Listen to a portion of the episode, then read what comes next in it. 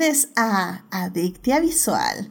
Yo soy Edith y el día de hoy hablaremos de Matilda, esta película que cumple... ¿Cuántos años cumple? Se me acaba de olvidar. Este, perdí mi agenda. 25 años, tienes toda la razón, tienen toda la razón, cumple 25 años. Para discutir, fangirler, analizar y llenarnos de feels está conmigo Dafne. Dafne, bienvenida al programa. Muchas gracias, siempre un gusto estar por acá. Muchas gracias por venir y también está aquí con nosotros Monse. Monse, bienvenida al programa. Hello, hello, ya, ya me había tardado en regresar. La verdad es que las últimas veces por una cosa o por otra no se podía. Sí, podía. Y es que aparte dejó de salir series Marvel también. O sea, yo sé que ahorita está Shang-Chi. Ajá, y yo sé que ahorita está Shang-Chi y que en un mundo perfecto probablemente este podcast sería de Shang-Chi. Pero pues todavía no voy al cine, eh, seguimos esperando la segunda dosis de Sputnik y este, y pues ni modo. Así es, Disney quiso irse completamente a cines, lo respeto, pero pues ni modo, así es la vida. ¿Qué le vamos a hacer, no? En fin, pero qué bueno que ya estás aquí, Monse, de regreso al podcast. Sí, ya. Y algo que no es de Marvel, wow, eso es es, es, un shock, es un shock, sinceramente. Eh, creo que vamos a tener que hacer unas 5 o 10 referencias a Marvel para compensar, pero... mi, mi, cuerpo lo pide. exacto, exacto. Pero bueno, pues ya saben, querido público, que si se quieren unir a la conversación pueden estar en el canal de YouTube o Twitch, donde estamos en vivo los lunes a las 9.30 de la noche. Y nos pueden también escuchar en diferido en las diversas plataformas.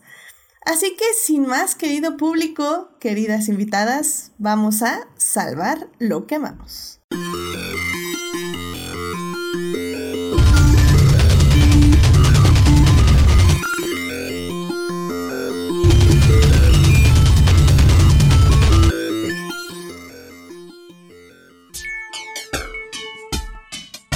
Muy bien, ya estamos aquí para salvar lo que amamos. Dafne, ¿a ti qué te gustaría compartir con el público esta semana? Sí, yo quiero platicar, es una serie, una serie mexicana, está en Netflix, se llama Todo va a estar bien y la quiero recomendar porque creo que es importante apoyar el, pues, la producción nacional. Me dio muchísimo berrinche y mucha tristeza que no pude estar ahora que platicaron de sin particulares y ya no estoy aquí. Tenía mucho que decir ya sobre esas producciones, pero bueno. Eh, ahora quiero de nuevo recomendar Todo Estar Bien, em, porque eh, creo que está bien hecha.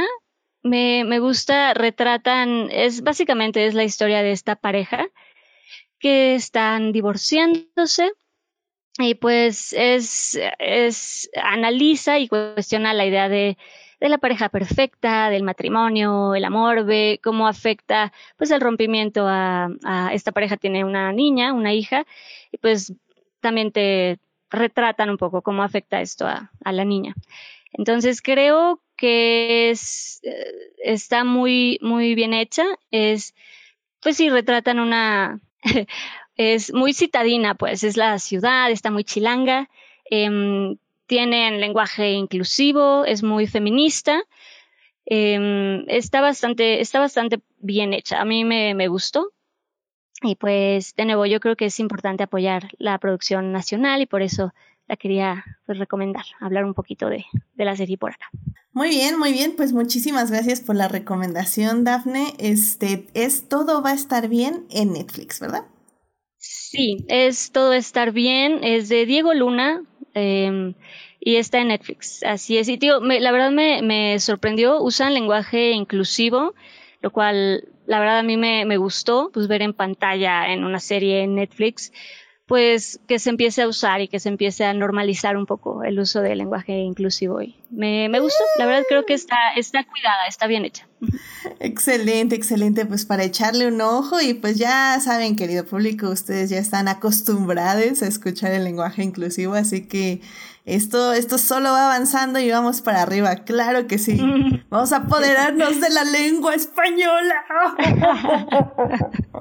Vamos a hacer que la raya arda, arda. No es cierto, es broma, es broma. Muy bien, Monse. ¿A ti qué te gustaría compartir con el público esta semana?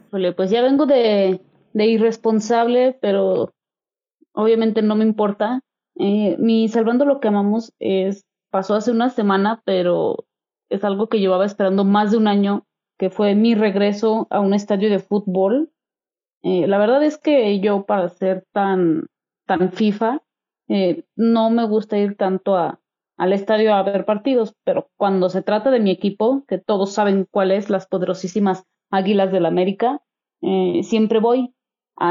y hace precisamente una semana vino América Femenil y dije, tengo que regresar, es ahora o nunca, y la verdad es que mm, lo extrañaba muchísimo y también estuvo muy, muy padre todo el ambiente, todo. Y creo que uno de los sueños que todo ser humano tiene, bueno, al menos todos los seres humanos a los que nos gusta el fútbol desde que somos, desde que nacemos, creo.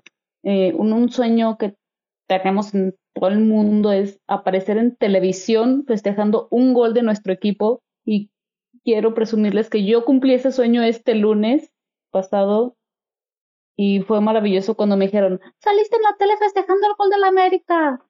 Entonces, yo me quedo con ese momento. Wow, qué padre. Sí, la verdad, el, el, asunto de salir en televisión. Y digo, sí, o sea, evidentemente no te puedo criticar cuando eh, yo me he señalado en un puntito en Drive to Survive de Netflix, digo, ese punto naranja soy yo. y sí, la verdad, este, pues, ay, qué, qué padre, Monse, qué padre que, que tienes tu, tu, regreso a los estadios y que pues es algo que, te, que amas y con un equipo que pues sí, pues sí, nadie puede ser este, una persona perfecta y ningún equipo es perfecto y, y pues ninguna afición es perfecta, pero bueno, respeto tu pasión, Monse. eso, eso, es lo que importa.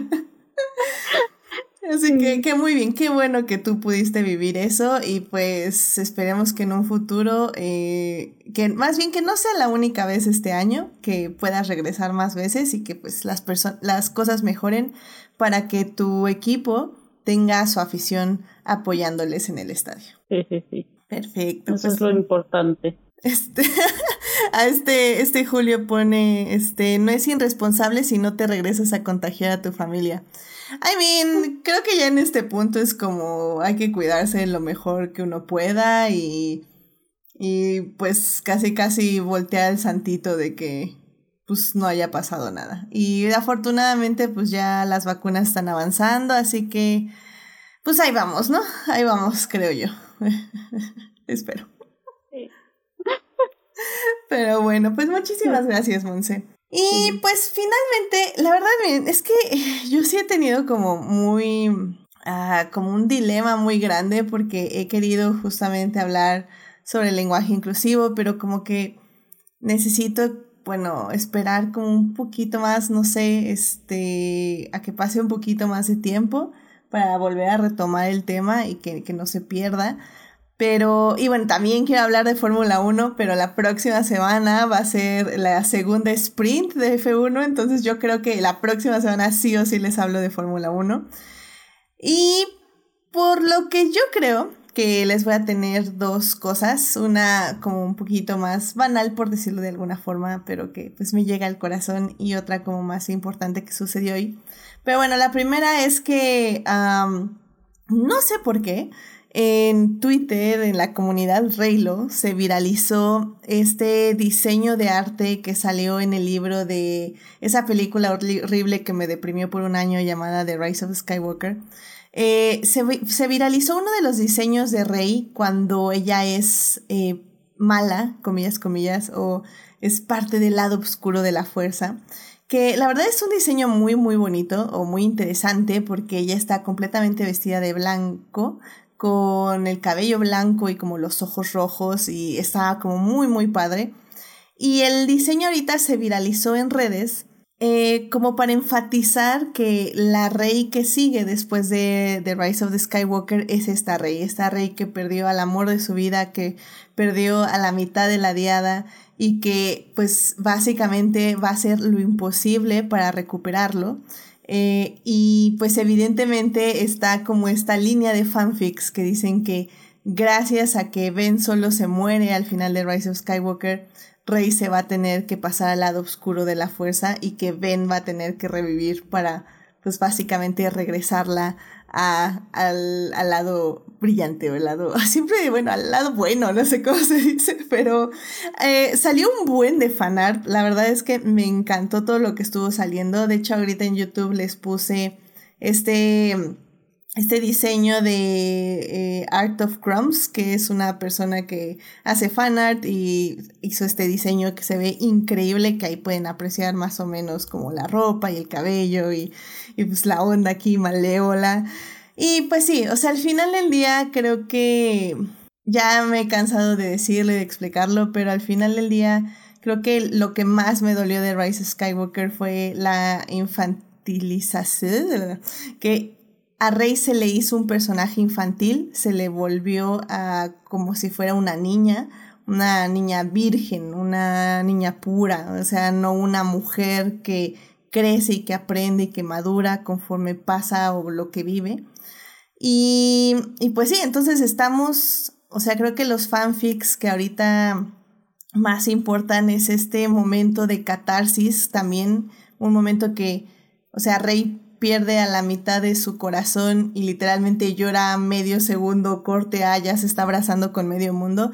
O sea, también sabemos como personas que sentimos y que tenemos emociones, sabemos que cuando pierdes pues alguien que es demasiado importante para ti, no, no, no se, no se supera de un día a otro, ni siquiera de un momento a otro, o sea, es un proceso. Y al negarle a Rey ese proceso de superación, creo que la única forma en que podemos avanzarla como personaje es rompiéndola completamente, es decir, que ceda al dolor y al duelo y, es pues, la forma en que también funciona el lado oscuro de la fuerza, ¿no? Que es básicamente lo que le pasó a Anakin cuando se convierte en Darth Vader.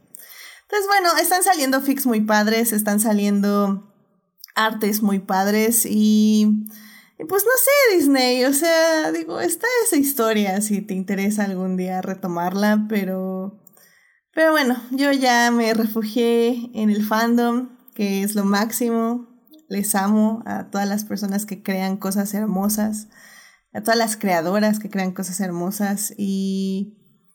Y pues ya, o sea, me quería compartir este momento con ustedes porque eh, ahora sí que el fandom Reylo sigue vivo y coleando.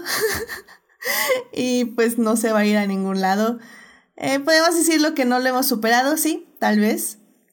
Pero al mismo tiempo yo creo que abre muchas venas de exploración narrativa. Y eso me encanta porque muchas personas están encontrando su yo creativo eh, gracias a que se les rompió el corazón. Y, y, que si no nos lo hubieran roto también estarían encontrando cosas creativas. Pero bueno, la vena ahorita es como de pérdida y dolor para en algún momento traerle esperanza, que también creo que va muy ad hoc con el tiempo, ¿no? De ahora.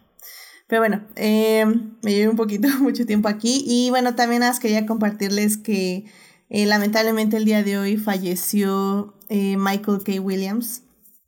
Era un actor que sinceramente yo apenas estaba conociendo, o sea, sé que muchas personas lo conocían por The Wire y por Sopranos, pero yo apenas lo estaba conociendo por Lovecraft Country, eh, lo conocí también en Community, ahí salió un par de capítulos como el profesor de biología, y la verdad era un actor que ya me estaba llamando mucho la atención porque sí tenía una muy fuerte presencia actoral y y como una vibra, ¿saben? De esos actores que los ves y dices, ay, no sé dónde te he visto, pero reconozco casi casi tu aura, tu energía, ¿no? Y pues, pues la verdad es muy triste y muy trágico. Eh, al final del día también me gustaría decir que, pues, pues no sabemos, ¿no? Lo que pasa a la gente, o sea, no sabemos el vacío que tienen dentro de, de sí y, cómo están tratando de llenarlo y cómo están tratando de superarlo. Así que al final del día creo que esto también nos recuerda que es muy importante apoyar a las personas, sin importar que veamos como que, ah, están felices o, ah, se ve que van bien, que no hay problemas. Creo que siempre es bueno pasarnos y decirles a las personas cuánto les apreciamos y cuánto les queremos, porque, pues sí, eso, no sabemos por lo que puedan estar pasando. Entonces, pues sí, es una triste pérdida, creo que al final del día sí era un actor que Tal vez, como digo, no lo tenía como súper mega presente, pero cuando lo veía en alguna película, realmente llegaba a apreciar su actuación y su presencia. Así que, pues, descanse en paz, eh, Michael K. Williams. Sí, qué triste. Pero bueno. Eh, sí, la verdad es que eh, la última serie en la que apareció fue en Lovecraft Country. y fue un papelazo. Estaba nominado al Emmy entonces creo que podríamos ver un premio merecido para que no empiecen con, con teorías como tenían con Chadwick. Eh, un premio póstumo. Eh, yo, curiosamente, la semana pasada empecé a ver The Wire. Eh, y la verdad es que sí, como dices Edith, es ese actor que dices, eh, lo he visto en mucho, muchos ser, muchas series, películas, a veces no recuerdo ni cuáles, pero se siente su presencia. O sea, es de esos actores, actrices secundarias, eh, nivel Marco, Margot Martindale para mí, eh, que cuando está ahí dices, wow. Sí, exacto, exacto. Así que, pues bueno, lo bueno, entre comillas, de, de los actores es que pues al final del día tenemos su trabajo, ¿no? Y tenemos todo lo que hicieron y pues nos duele porque podíamos haber tenido más o habíamos, podíamos haber visto más de ellos. Eh, pero bueno, podemos ir a las anécdotas, porque también se ve que era una increíble persona, o sea, no he visto más que hermosas anécdotas de gente que se lo encontraba y que hablaba con él y que le firmaba y que les decía y que los abrazaba y bla, bla. Entonces, creo que, que tenemos eso, pues el legado y pues su, su trabajo, eso es también lo, interesante. Y pues bueno, ahí en Twitter estuve posteando varias cositas, entrevistas, eh, monólogos que estuvo haciendo y así. Entonces, este, por si quieren ir a, a echar un ojo. Bueno, pues con esto podemos ya irnos a hablar de cine.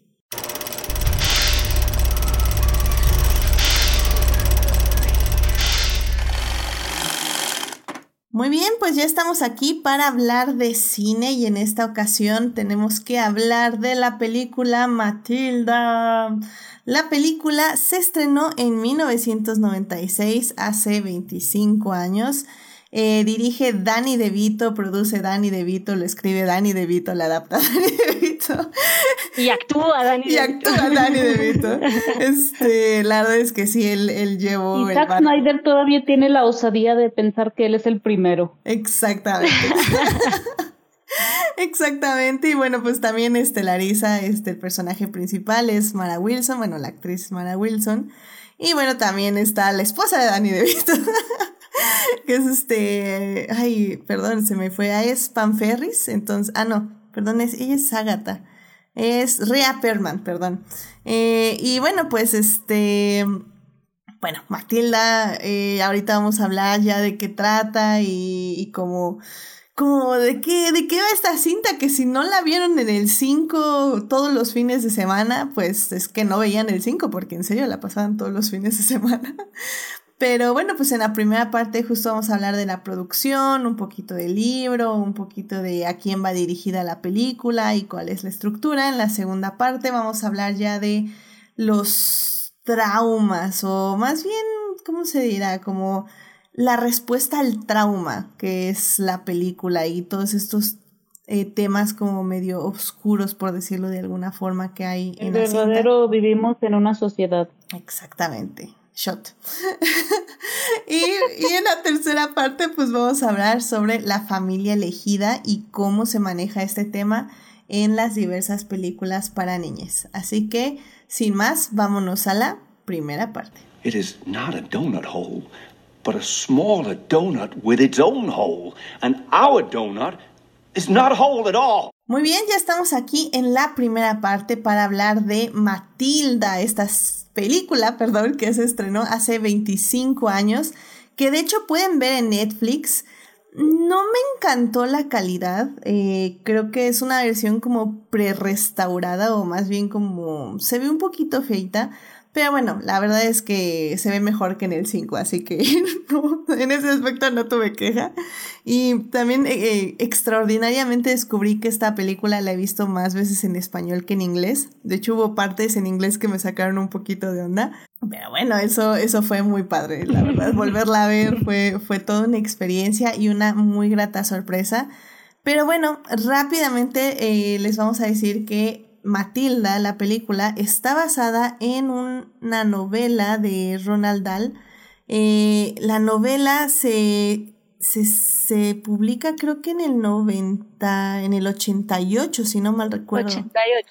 Efectivamente, muchas gracias Daphne, porque yo he leído el libro, pero sinceramente lo leí hace muchísimo tiempo, entonces así como para acordarme exactamente como de algunos detalles y así, ¿no?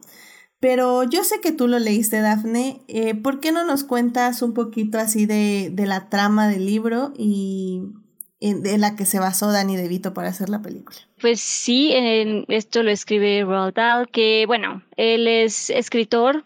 Él escribió Charlie y la fábrica de chocolate, eh, James y el durazno gigante, creo que Las brujas, este, bueno, muchas, muchas novelas y bueno, ajá, escribe Matilda, que pues es, eh, sí, es, básicamente la historia que vemos en, en la peli, es esta niña que vive con una familia que, pues sí, con la que no se identifica, que no la comprenden, es una niña que ama leer y ama los libros y se escapa en los libros y es muy inteligente. No creo que el punto central del libro es em, la inteligencia de Matilda y cómo vive con esta familia, pues que no le permite desarrollar su capacidad y su inteligencia. Eh, y pues, ajá, básicamente esta niña que llega a la escuela, que es Crunchem Hall, en donde pues sí, esta escuela tiene a una, a una directora pues un poco abusiva. este, y pues es, es eso, ¿no? Básicamente, y, te, conoce a una, a una maestra con la que va a tener ahí, pues la va a conocer, va a tener cariño y va a tener relación. Y pues, pues eso, básicamente esa es la idea. En el libro sí existe este lado de, como de los poderes que tiene, que tiene Matilda, pero eh, lo manejan como distinto. Pero bueno, en cuanto a historia, esa es básicamente la historia y como, pues sí, al, al final, pues sí, Matilda se queda con, con, su, con su maestra, porque la familia tiene que huir por los negocios de su padre. Entonces tiene que huir y pues básicamente ella se queda con, con su maestra. Oh no, em, spoilers de una película de hace 25 años. ¿Qué le vamos a hacer? ah. ah. Está bien, dale. Sorry. sí, de que, sí, sí, ah, si no han visto, si no han visto Matilda. Digo, no, para eso dije de una película de hace 25 años. Pero además, es el camino. Como dices, no, pasaban en el 5. Pero sí, perdón, fui al verla, aunque sea por accidente. Exacto, exacto. Sí, pero además yo me fui al final. Sí, perdón. perdón. no hay problema.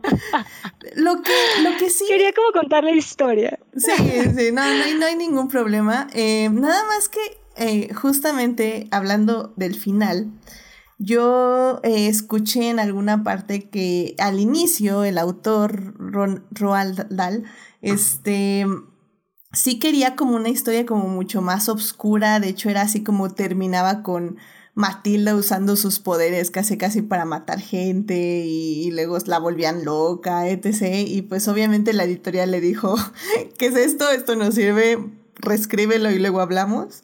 Y ya fue como tuvimos el libro que tuvimos, que también tengo entendido que fue la última obra del autor que, que sacó al público. Eh, que por cierto, y pues ya saben que en este podcast no separamos a los autores de su obra.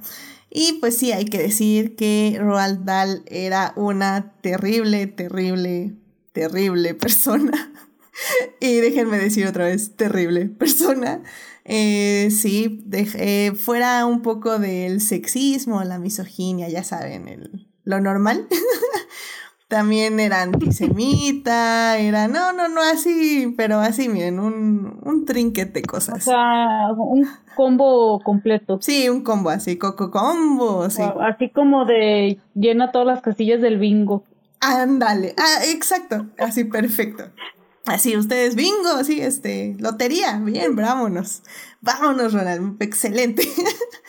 Entonces, eh, Sí hay cosas, y las vamos a ir discutiendo obviamente conforme hablemos de la película, que claramente sí se ve que no están tan cool. Pero extrañamente creo que las adaptaciones a cine, o al menos lo que yo recuerdo, no han sabido diluir como esa parte de la obra, por decirlo de alguna forma. Entonces, en ese aspecto, querido público, yo creo que no me preocuparía tanto eh, por agarrar como ciertas vibras de este bingo que era el autor, ¿no? Eh, ah, hay cosas, sí, hay cosas, pero al menos no se siente tanto, digo yo, ¿no? No sé, tú, Dafne, que has leído el libro, si, si opines lo mismo. Eh, sí hay diferencias. Mira, la situación es, creo, que lo que se llega a pasar a la versión filmada, como al cine, a la película, logra disfrazarse de cuento, digamos. O sea, como esas características logran decir como, bueno, no está muy exagerado, son estereotipos, pero, eh, ¿sabes? Logran darle esta fantasía que dices, bueno, es muy cuento, está muy acartonado, pero como que esa es la intención. Y creo que eso es lo que eh, los salva un poco, ¿no? Como este pretexto, este maquillaje de sí, pero lo estamos exagerando porque pues son estereotipos y es, es un cuento, ¿no? Como estos personajes más acartonados de, de nuevo, de historias para niños o de cuentos. Más, no sé, como que lo pueden maquillar un poquito más fácil, siento yo. Sí, completamente de acuerdo. Y es que eh, a mí lo que me sorprendió mucho de la película, la verdad que la vi, es que sí es una película para niñas. O sea, al final del día tenemos un narrador, una voz en off que nos va explicando como las emociones o las metas de los personajes, en, en específico de Matilda, porque pues ella es la, la protagonista, aunque luego también el narrador es un poquito omnipresente porque también sabe como cosas del pasado de algunos personajes. Pero bueno, eh, la estructura nos da comedia, nos, nos da todo desde el punto de vista de Matilda. Y creo que eso es muy amigable como para tener la, la trama moviéndose y la hace muy dinámica. De hecho, ahorita, por ejemplo, Uriel Botello en el chat nos está diciendo que Creo que esta película fue la que despertó en mí ese deseo de obtener superpoderes y vengarme de todos. I mean, yes. Y, no sé tú, Monse, ¿cómo, ¿cómo, impactó Matilda un poco o cómo ahorita la volviste a ver? ¿Tú, ¿Tú crees que fue una película que envejeció bien estos 25 años? Eh, fíjate que la verdad tenía mucho tiempo sin verla completa. porque la verdad sí es de que la están pasando en, en, el 5, en Warner, en TNT, y dice, ah, es la juego de gemelas de que no es de Disney. Eh, y uh, la vi completa este fin de semana y la verdad es que creo que ha envejecido bien. Eh, como dices, creo que está bien adaptada para, para niños. Eh, ahora sí que cumple con todo esto eh, rompecabezas que es armar una película de niños, incluso mejor que, que muchas películas eh, más que a veces se notan más cuidadas. Eh, sí me digo, sí me sorprendió eso porque yo la recordaba, de hecho yo recordaba como que hacía más uso de sus poderes. No sé por qué, o no sé mm. si la estoy confundiendo con algo, no, no, no sé, digo, tal vez mi, o tal vez igual que Uriel, mi, mi yo pequeña solo quería tener poderes y se la pasaba ignorando que quería ser adoptada por una maestra o algo así. sí, eh, no, y... Eh, bueno, sí, eh, creo que sí, obviamente cambia la visión de algo que ves conforme vas creciendo y obviamente con, con lo que vas aprendiendo, tus propias experiencias. creo que lo vamos a comentar más adelante, pero esto de la familia elegida, esto de sentirte marginado en tu propia familia lo vas viendo de manera diferente e incluso el ser diferente también, sentirte especial o cuando eres diferente y no sabes realmente qué es lo que está pasando, ¿no? Que era que es lo que pasa con Matilda y sus poderes, que como que sí, como que no. Entonces sí me, me pareció muy interesante el cómo para niños, para un público infantil, cómo lo llevaron a cabo. No, y de hecho, sobre los poderes, por ejemplo, es, es curioso que, que recuerden que había más, porque de hecho en el libro se usan menos los poderes, ¿no? En el libro usa, me parece, tres veces los poderes, que es uno para básicamente puedo hablar con detalles, es que ya no sé si. Sí, no, no, sí, sí, sí, nada fue, fue, fue una broma. Pero. Adelante. no, y más el libro, el libro tiene más años que la película, incluso, así que más adelante. Sí, no, en el libro pues nada más los usa creo tres veces, ¿no? Para voltear el, el vaso cuando está con, con la señorita Mill con Miss Honey y cuando voltea el vaso y cuando practica escribir en el pizarrón el mensaje que le van a que le va a poner a Agatha y obviamente cuando escribe el mensaje, o sea, como para practicar y ya el momento y listo, ¿no? Esos son como todos los poderes. Que, que, que esas son las veces que utiliza sus poderes porque en el libro tienen más esta idea y de hecho al final del libro ella pierde, bueno, ya no tiene poderes, como pierde sus poderes porque la explicación que dan en el libro es ella eh, adquiere este poder porque no estaba siendo como su inteligencia no estaba siendo desafiada, vaya, no, no estaban motivando su inteligencia, no tenía como una forma de expresarla, de desarrollarla, y es por esa falta de, de apoyo a su inteligencia que desarrolla esta, esta habilidad y en cuanto comienza a prepararse y a estudiar y a avanzar, en, su mente y en su cabeza y a desarrollar más su inteligencia, ya los poderes pues ya no son necesarios y se, y se van, se pierden. Entonces ahí, y los, eh, obviamente en la, en la película, ya en la versión cinematográfica, pues sí, en, en producción y en todo, pues quisieron hacer más uso pues de la habilidad de, de Matilda, de ese poder. No, y les queda muy bien, sinceramente siguen siendo efectos prácticos, entonces se ven muy bien ahorita. O sea, nada extraordinario. O sea, en el. Bueno, no, sí hay, hay un poquito de CGI cuando está en habitación y vuelan las cartas y todo eso. Pero digo, se sigue viendo muy bien, sinceramente. Eh, la verdad es que lo poco que hace con sus poderes es como eh, súper sencillo de replicar en, de manera manual, por decirlo de alguna forma.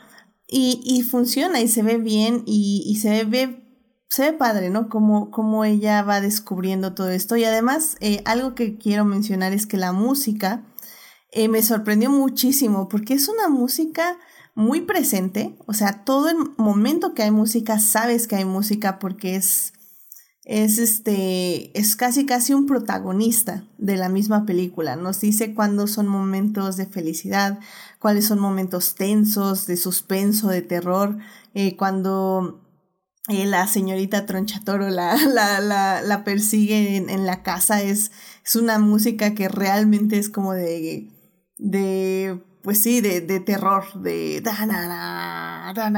entonces como ¡ah! y, y creo que eso también está muy bien de la película, sabe balancear muy bien todos sus elementos entre las actuaciones, este, el vestuario que como bien dice Daphne son, son estereotipos eh, que son...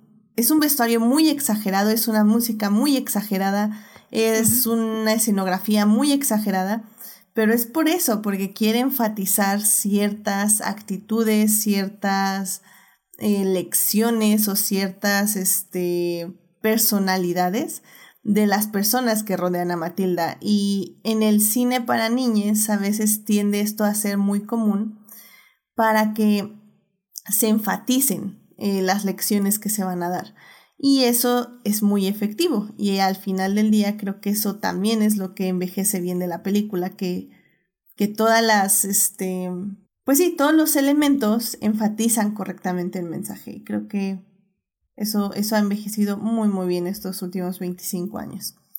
Pero bueno, pues yo creo que ya para hablar ahora sí 100% de la trama, pues ya vámonos. A ver, ¿qué, qué pasó, Daphne? Sí, no, adelante, por favor. Sí, no, no, y nada más digo rápidamente, también nada más como para un poquito entre esto que comentábamos de las diferencias, creo que también en cuanto a producción, justo esto que dices, ¿no? El saber utilizarla mm, como los, los poderes y todos los efectos, toda la tecnología para darle, por ejemplo, esto que se agregó de Matilda en el techo y de básicamente el cómo ataca, pues sí, cómo se venga un poco de, de de Tronchatoro y cómo la asusta en su casa, esto no está en el libro, ¿no? Eso, eso es, es 100% una característica de Matilda en la película. Eso no pasa en el libro porque lo, lo que decía en el libro vuelve, en Matilda es como un poco más estratega, como que piensa más eh, las cosas y la única como venganza que hay en el libro es, es el final, ¿no? Donde escribe en el pizarrón el mensaje a Agatha y, ya, ¿no? Entonces agarraron en el cine y quisieron pues darle más este lado más eh, travieso, más rebelde, más em, pues vengativo, pero no, no sé si sea la palabra vengativo, pero pues sí, como más traviesa, más, más, em, más rebelde. Yo diría que, no, porque también empoderante, rebelde, pero más, sí. Podría ser, sí. Y lo único sí es, en, en el libro, eh, lo que sí es, creo que tratan, sí tratan de, pues dar este mensaje de que todos los niños tienen esa misma habilidad y ese mismo poder de, de, defenderse y de, ¿no? Y siento, lo único que sí es siento que en la peli, en la película, sí ponen un poquito esa fuerza en Matilda. O sea, cuando ella llega a la escuela, a Crunchem Hall, eh, es Matilda como la que empieza a generar esta rebelión en los niños. Y en el, en el libro, cuando ella llega, ya están los niños, como ya, ya hay una cierta rebeldía en ellos, ¿no? Está esta amiga, eh, Hortensia, que pues es, traviesa y ya le ha hecho maldades y se ha vengado de, de Tronchatoro. O sea, como que ya hay una rebelión antes de que llegue Matilda y ya en la película, pues lo dejan, te digo, todo el peso de la rebelión, pues empieza a partir de que ella llega a la escuela, lo que, pues sí, como obvio, como hilo narrativo y como protagonista, pues funciona, ¿no? Funciona bien porque le da el peso al, personaje. Órale, eso, eso está interesante, sí, no, la verdad no me acordaba. Y, y creo que sí, o sea, al final del día sí, las películas tienden a ser más enfocadas en ciertos personajes para justamente eso, enfatizar.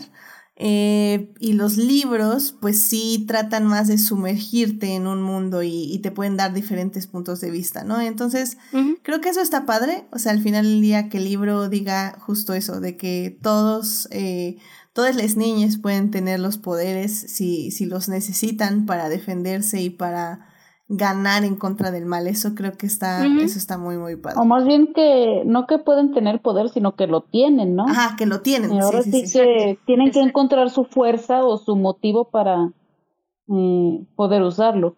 Exacto, exacto. Pero ahora sí que siempre está ahí el poder. No, y esto que comentaba, el hecho de que ella pierde sus poderes, también enfatiza un poco eso, ¿no? Que cualquiera Em, podría tener, tener esa habilidad y que es nada más cuestión de desarrollar y avanzar tu, pues, tu preparación, tu inteligencia, pero que cualquiera, cualquier niña podría, podría vivir eso, ¿no? Como no, no, lo, no lo encasilla, no lo pone exclusivamente en Matilda, simplemente lo pone como una situación que cualquier otro niño puede, puede vivir. Excelente. Muy bien, pues con esto ya vámonos a la segunda parte para y ahora sí hablar 100% de la trama y de los personajes y pues de la respuesta al trauma, porque de eso trata esta película. Así que vamos para allá. Muy bien, ya estamos aquí en la segunda parte para seguir hablando de Matilda, esta película que cumple 25 años de haberse estrenado y que pueden ver en Netflix, así que córranle, está ahí disponible para checarla. Y bueno, justamente ya estábamos hablando de Matilda y de este poder que tiene, porque sí, o sea, creo que lo que me es muy interesante de, de la película es que sí hablamos de una niñez pues eh, traumática básicamente donde Matilda está sola en el mundo y tiene que valerse por sí misma porque sus, su madre y su padre este no no les interesa su vida ni sus intereses ni, ni lo que ella quiere. Y y justo cuando llega a esta escuela y tiene que enfrentarse ahora no solo, eh, porque primero, bueno, son sus padres, que como un poco de resignación tenía ella, ¿no? Eh, cuando vivía ahí con ellos. Em, pero bueno, llega a la escuela y ahora tenemos otra figura de poder y otra figura de autoridad que también este, básicamente está aterrorizando a todas las personas que están ahí, incluida a la maestra, que la maestra Honey o la maestra Miel. Y, y creo que a mí se me hace muy interesante porque Tronchatoro, ahorita Uriel justamente nos está diciendo en el chat que Tronchatoro best villain ever. Y sí, a mí se me hace una muy buena villana en el aspecto de que sí, es el mal encarnado, o sea, es un mal que no se va a redimir, es un mal que, que básicamente ha traumado ya gente y que va a seguir traumando gente porque el otro lado le tiene que dar una lección, ¿no? Es, es el típico blanco y negro. Aquí en esta película definitivamente no hay grises. O bueno, sí hay grises, pero un poquito ya más al final. Eh, sin embargo, creo que Tronchatoro es, es negro, o sea, no, no hay de otra. Pero fíjate que precisamente ayer estaba, estaba platicando con una amiga de, de esto de cómo, precisamente cómo vemos diferentes las películas ahora, ahora ¿no? De que eh, Sharpay es víctima y no villana, de que Miranda no es la villana del Diablo Vista a la Moda. Y yo le dije, a modo de broma, le dije, nuestra generación está a nada de entender a Tronchatoro. O sea, de entender que era una incomprendida. Me, me, creerás que yo lo intenté. Te juro, me puse los lentes púrpuras y dije, voy a defender a Tronchatoro porque es una mujer deportista, porque es una mujer fuerte. Es una atleta olímpica. Y me puse los lentes púrpuras con toda la intención de defenderla y, híjole, si no pude. Digo, por ahora todavía no, pero estoy segurísima un, un par de años y vamos a, ver un hilo en Twitter de Va a ver allá Chatoro es una incomprendida. De hecho, de hecho yo ya tengo la defensa, este, la, la voy a presentar en este momento. De hecho, eh, Julio nos escribió al inicio de este programa y nos puso la pregunta. Discutirán sobre las implicaciones transfóbicas de que Tronchatoro sea estereotípicamente masculina. Y creo que sí. Ahí está nuestra defensa millennial de Tronchatoro. porque, porque sí, o sea, al final del día ya sabemos que el autor era todas las casillas del bingo de una persona horrible. Y para él, pues, ¿qué es una mala mujer? Una mala mujer es una mujer que es fuerte, que es atleta olímpica, que tiene un cuerpo muy grande, que no es un cuerpo delicado y sutil, sino es un cuerpo fuerte, musculoso y pues masculino y lo pongo entre las más grandes comillas de este mundo, claro, que, que sí, que bueno, en la narrativa de la época de actual sí es transfóbico, pero en ese entonces yo creo que más bien el autor tenía pues tintes misóginos, efectivamente, donde una mujer que no lucía como él quería que luciera, evidentemente era una villana. Claro, acá la, situación, y sí, estoy totalmente de acuerdo, está villanizando esas características en, una mujer, ¿no? Como esta mujer tiene que ser tosca y tiene que ser ruda y tiene que ser fuerte y tiene que ser olímpica, ¿no? O sea, me refiero, tiene que haber ser atleta y deportista y ruda, porque eso es lo que, se, lo que se consideraba lo menos femenino. Pero acá la situación es que sí estoy de acuerdo, pero además de eso, pues sí le pone características de bully, ¿no? Que es ahí donde me digas, pues sí, sea la persona, la caractericemos como la caractericemos, pues alguien que es violento y alguien que abusa, pues sí es, un, pues no es, sí es, ¿no? Tiene estas características de, de villano. No, y completamente de acuerdo. De hecho, en el, en el chat dice Sofía Sánchez, pateó un gato, así que no la puedo defender. Exacto, exacto, exacto. Entonces, sí, o sea, definitivamente sí. Eh, como un estereotipo, creo que sí está bien tratar de entender un poco que Tronchatoro está eh, estructurada de esta forma físicamente por problemas del autor con su sexismo y misoginia pero que al final del día sí tiene muchas características de una persona horrible que básicamente mató a una persona para apoderarse de su dinero y de su casa. De su casa, Y pateó a, la hija de, ese hombre eh, para que se fuera todavía la tormenta en su escuela y atormenta a miles de niñas todos los días. Sí, es sí. es bully. No, pero también, fíjate que pero eh, también yo analizando ah, bueno no sí, vas vas vas adelante. Eh, yo eh, ahora el fin de semana que vi la película dije me puse a analizar así como de ahora sí que cómo ha trascendido a la cultura pop esta película y se me ocurrieron precisamente dos cosas. Una que es el famoso meme de mi mamá dice que no sé qué y tronchatoro pues tu mamá es una tonta. Y otro que me parece que es el más importante creo que todos hemos tenido a alguna maestra tronchatoro o a alguien a quien se le pone el, apodo de tronchatoro. O sea, no estoy diciendo que, que ustedes se lo hayan puesto, que Edith, Daphne eh, digan, esa es tronchatoro, pero creo que eh, hemos conocido a alguien a quien le dicen tronchatoro y creo que en eso ha trascendido para mal la película. Completamente de acuerdo. La verdad no, no en específico creo que yo nunca escuché que apodaran así a una profesora, pero pero creo que sí. digo, no, no, no por fuerza troncha eh, a una maestra, pero que a una tía o alguien que va pasando. Sí, tienes toda la razón. Alguien sí, sí, Alguien así de, mira una, mira parece tronchatoro. O sea, digo, una enfermera, lo que sea, pero creo que sí eh, hemos conocido alguna tronchatoro. Sí, sí, sí, estoy completamente de acuerdo. Este, por cierto, Jessica, este, saludos Jessica, gracias por escucharnos en vivo. Eh, dice, amo, dice, jajaja, ja, ja, amo esta búsqueda por comprender a Tronchatoro. Y sí, es que creo que eh, no era mi intención, pero sí, al final del día es una villana muy interesante por todos los matices que estamos diciendo y por como dice Monse, o sea, hay que recalcarlo 100% ha tenido un gran impacto.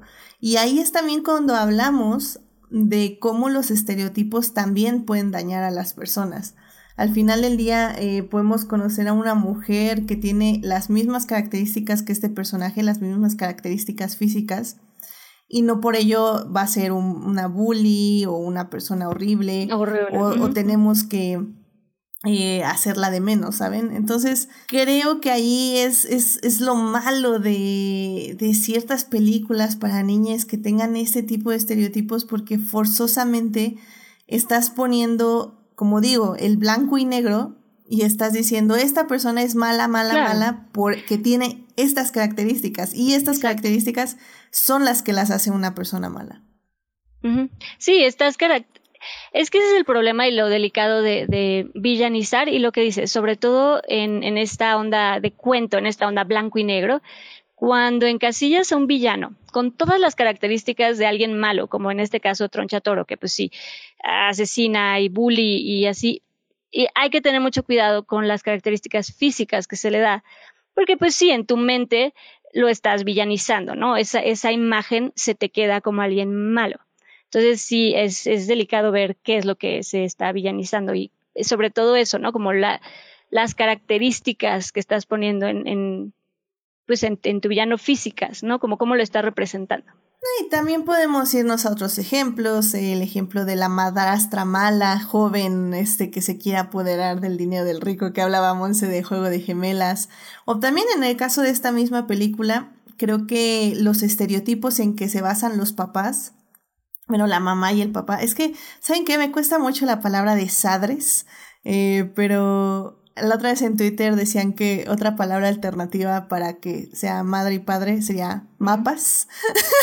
mapas. En, de hecho, eso yo, ¿me creerás que eso justo les recomendaba todo estar bien? Y yo, mapas, yo lo oí por primera vez en, la verdad, yo no lo había escuchado y lo escuché en todo estar bien y me gustó. Dije, mira. Sí, mapas me gusta más. Ella, la, la bueno, la, la mamá, la protagonista en todo está bien, la usa y, y me, me gustó.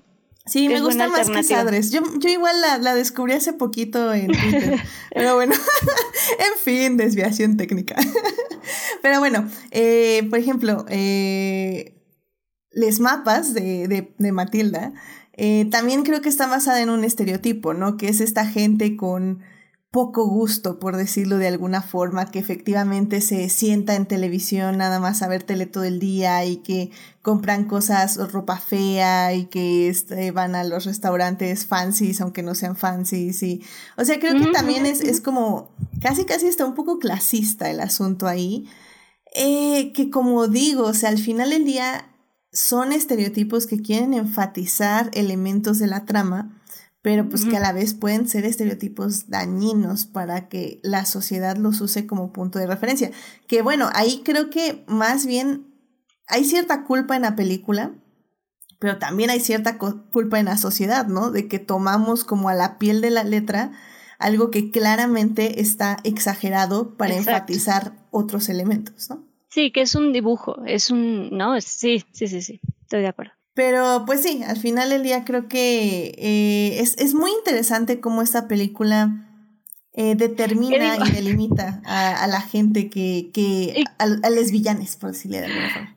No, y que digo, digo nada más por comentar lo que digo, sí, obviamente exageran las personas, o sea, exageran, de nuevo, son, son estereotipos, son características exageradas, para, pues sí, para eh, un poco exaltar el, el, tema y el punto de, de la historia. Pero a veces sí hay personas así que menosprecian a la gente preparada y que, pues que dicen que la, que el, el, prepararse es muy egoísta y digo, tenemos un claro ejemplo en la persona que está gobernando nuestro país. Yo siempre he creído que es Wormwood, pero bueno, en fin. wow. Fuertes declaraciones, yo, yo, yo digo, no tengo pruebas, pero. Tampoco dudas. pero tampoco dudas, exacto. I mean. Ok, cambiamos de tema. Es, es, un punto interesante analizarlo, no lo voy a negar, no lo voy a negar. Pero sí. Fue un paréntesis, podemos seguir adelante, no te preocupes. También otro personaje que me gusta mucho en este caso, ahora sí que es la contraparte, es la maestra Honey o la maestra Miel. Que, que por cierto agarró como un furor en, en TikTok. Se creó todo un culto. Sí, no, bueno, pero en TikTok hace unos meses creo, porque una chava puso que pues evidentemente la señorita Miel fue su primer crush ever de la vida. y que, y, y pues la hija de la actriz encontró ese TikTok y pues se lo enseñó a su mamá y su mamá le respondió en un este en otro TikTok a la chava pues diciendo pues que que qué bueno que había sido como una inspiración en su vida y que qué padre también haber sido su primer crush, ¿no?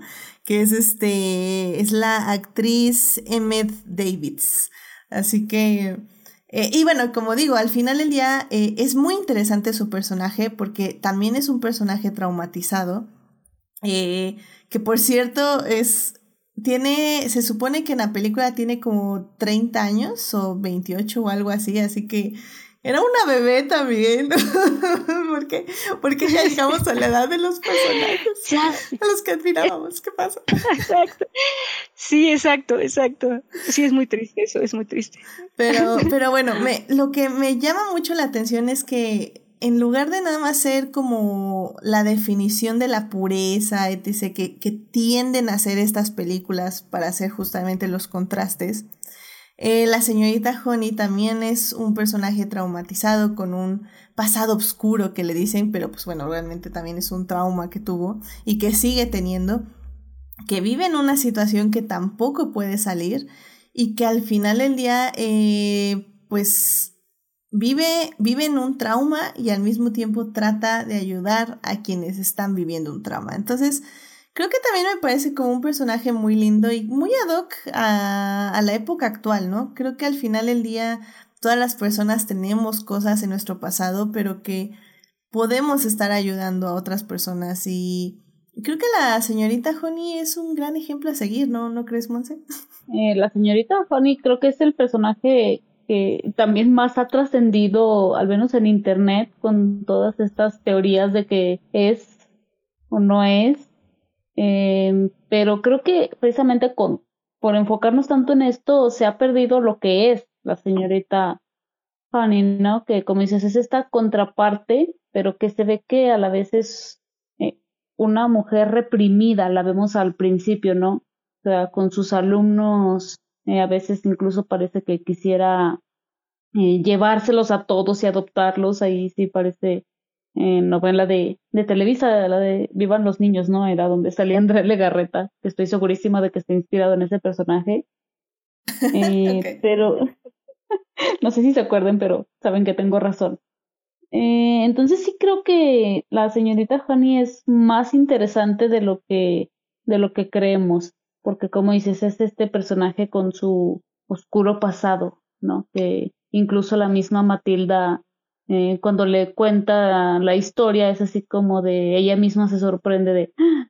eras tú, o sea que si a ti no te querían y te trataban así, ¿cómo pudiste resultar ser tan tan buena? Pues es tan cuando, linda. Sí, o sea, y es cuando Matilda se da cuenta de que no te define quiénes están a tu alrededor. Y que también ahí, eh, creo que también otra parte importante es que Matilda entiende que no todos, eh, todos los adultos son eh, atormentadores, por decirlo de alguna forma. Porque esto, por ejemplo, a mí me recuerda mucho eh, la, por ejemplo, Lemon y Snicket, ¿no? Las, la serie de eventos desafortunados, donde todas las personas que se encuentran esos pobres tres niñas son, horribles. o sea, no hay ningún adulto competente en ese universo. Y, y, creo que lo bonito de Matilda es que justo en el momento que se encuentra la señorita Honey, es que entiende que no todas las personas son así, no todas las personas adultas son así, y que también hay personas adultas con problemas que están resolviendo y que también necesitan ser como, no sé si salvadas o protegidas, pero al menos que pueden ayudarte, bueno, ayudarse entre sí y apoyarse. Y eso creo que es la importancia de la señorita Miel en la trama de Matilda. Sí, estoy de acuerdo. Sobre todo, creo que es, es importante la presencia de la señorita Miel para enfatizar un poco, pues sí, este mensaje que tienen tanto el, libro, en general la historia, tanto el libro como la, la peli, de, empoderar a esta niña a, que entienda que no que por más que sea chiquita y por más que sea una niña, pues no tiene que permitir ser buleada, ni siquiera por un adulto, ¿no? Eh, con ese mensaje, que pues es muy fuerte para darle a, las niñas, em, creo que es importante para que se entienda que siempre, cuando son abusadores, ¿no? Cuando es alguien que te está lastimando, cuando es un bully, cuando es alguien que... Y por eso creo que es importante que esté la señorita Honey, la señorita Miel, para que se entienda el mensaje de sí, pero ella solamente quiere responder al abuso, ¿no? No a la gente que es, es, linda. O sea, no es una rebeldía contra la autoridad, simplemente contra el abuso. Exacto, exacto, exacto. Y pues de, de más personajes, creo que realmente ya son como de mucho relleno. Eh, como decía Dafne, eh, realmente aquí son, o sea, les amigues de Matilda, eh, que ahora sí que hacen escuela, son personas más que nada que sí están ahí y que sí tienen como ideas propias y personalidad, pero que no las expresan tanto, o sea, como que al final del día apoyan más a Matilda o Matilda como que eh, gira, o sea, tiene una amiga y la defiende y le dice que no, no la va a traicionar porque es su amiga, etc. Eh, pero bueno, nos hablan más de Matilda, sus personalidades que como que de crear otras historias, ¿no? ¿O ustedes tienen como algún otro personaje que gusten resaltar? Mm, bueno, yo, yo no, nada más que sí me gustó, eh, eh, bueno, más bien siempre me ha gustado en la escuela cómo es así como que todos así como que marchan y todos están atormentados y le tienen miedo a, a Tronchatoro y es precisamente que llega Matilda y es así como que la rebelde y todos empiezan a ver, así como, por ejemplo, esta escena de Bruce, Bruce, Bruce, ¿no? Que, perdón, es que no sé decirlo si no es así. Eh, es como de, de, o sea, somos muchos más que ella, claro que podemos ganarle, claro que podemos contra ella. O sea, y empieza con Matilda simplemente diciendo, vamos Bruce, tú puedes. Entonces, creo que sí me gusta esto de cómo se convierte como en su sajo, ¿no? O sea, como de que llega, prende la, la llama y entonces todos los niños ven que pueden rebelarse. Sí, y que bueno, tengo que decir que esa escena del pastel sí me traumatizó por varios años. O sea, yo creo que hasta el día de hoy no puedo comer pastel más de tres cucharadas porque en serio que digo, no, ya no puedo, Bruce, ya no puedo. Fue, fue una escena icónica del cine que nadie más ha vuelto a, a intentar y que se quedará por siempre en nuestro, en nuestro imaginario conectivo. Sí, sí, sí, sí. Y aparte que está, está grabada muy padre, o sea, tiene como estos close-ups y luego el mareo, transiciones. O sea, ese close-up es el que a mí me hace como que me dé miedo, o sea, porque realmente se impone tanto Bruce como Tronchatoro, como el mismo pastel que dices, no, ¿por qué me da miedo un pastel? Porque me Completamente de acuerdo. Ah, el único pastel que me ha dado más miedo es el de, de Help. Ah, ah bueno. y yo, ah, ya me...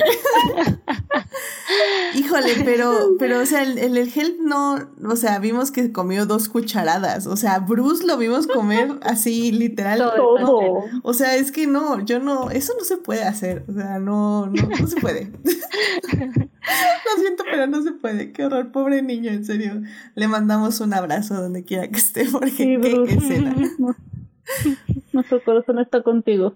Efectivamente, efectivamente. Sí, pero, pero sí, creo que está, eh, sí, lo que dicen está padre. Creo que eso sí se enfatiza más en la, en la película, este sometimiento que había en la escuela hasta que, que llega Matilda. Porque sí, digo, en, en, el libro sí son más traviesos y ya han, ya, ya han hecho, de alguna manera, ya han molestado a Tronchatoro, ya se han como empezado a revelar y básicamente Matilda pues está, está ahí. De hecho, en la escena del pastel, o sea, bueno, cuando está el momento del pastel, Matilda básicamente está, está viendo. Es como Bruce el que empieza como a animarse y a decir como, no, sí me lo voy a acabar.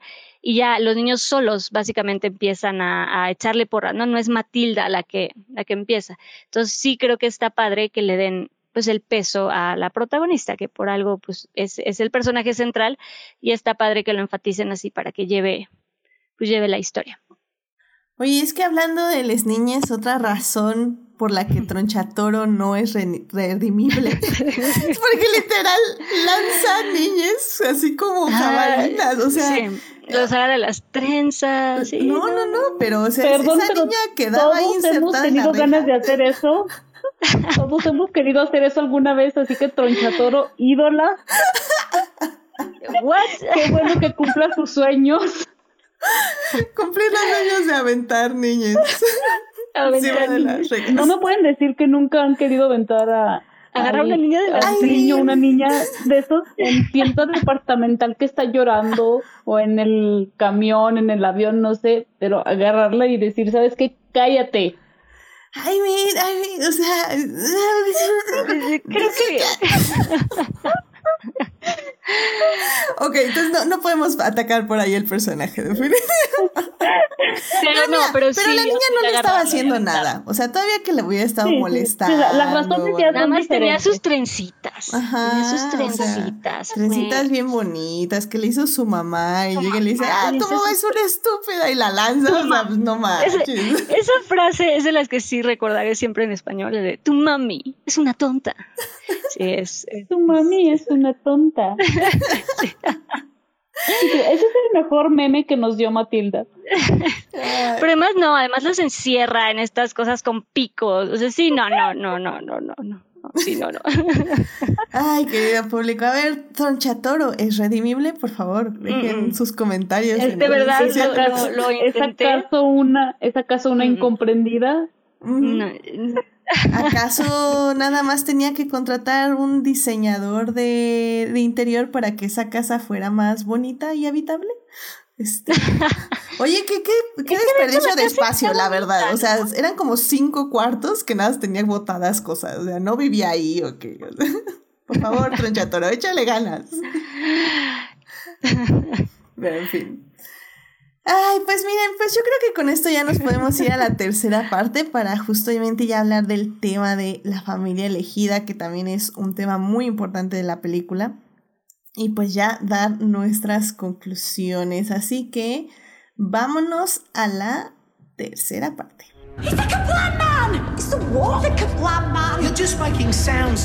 Muy bien, ya estamos en la tercera parte y estamos hablando de Matilda, esta película que cumplió 25 años de haberse estrenado y que pueden ver en Netflix.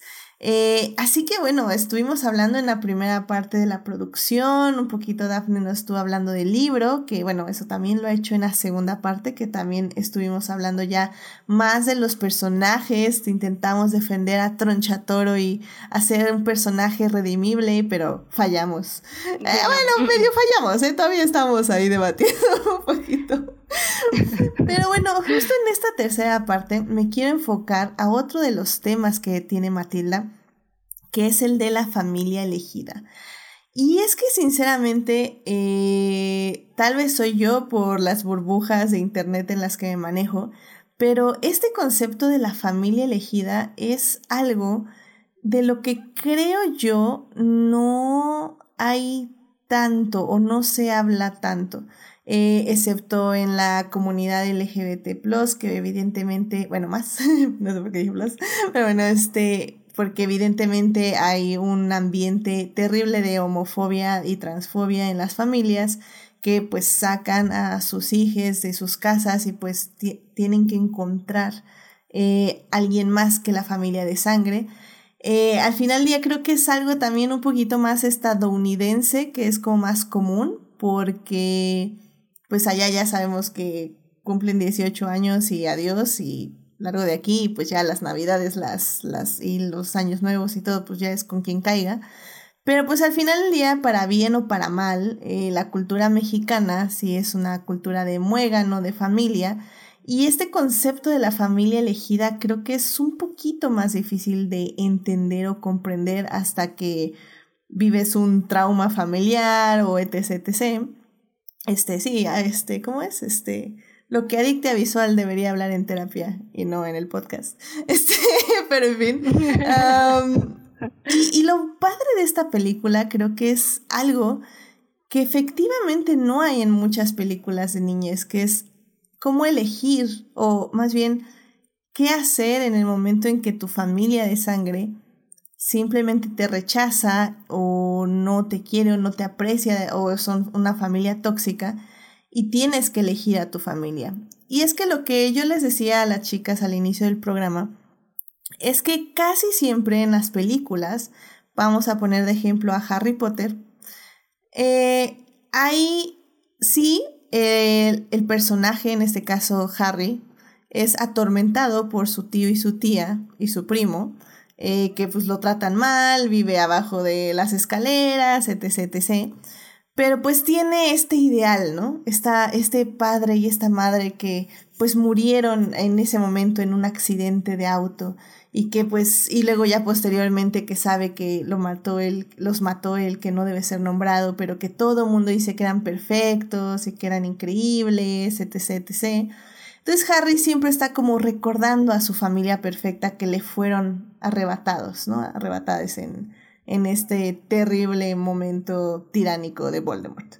Este, y casi siempre en las películas, inclusive por ejemplo en lo que mencionaba de la serie de eventos desafortunados de Lemony Snicket, también está este ideal de eh, les mapas que estaban ahí, que murieron en un incendio y que pues las pobres niñas ahora tienen que vagar por el mundo viendo cómo reencontrarse y ser felices. Pero bueno, siempre hay un ideal. Ese es mi punto aquí. Y con Matilda no.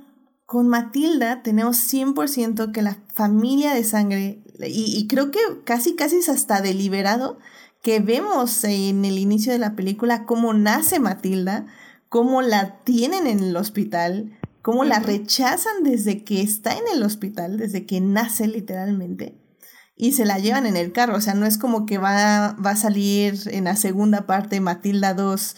Eh, realmente siempre fui adoptada y nunca me relacioné con esas personas. No, no, no. O sea, Matilda era parte de esa familia.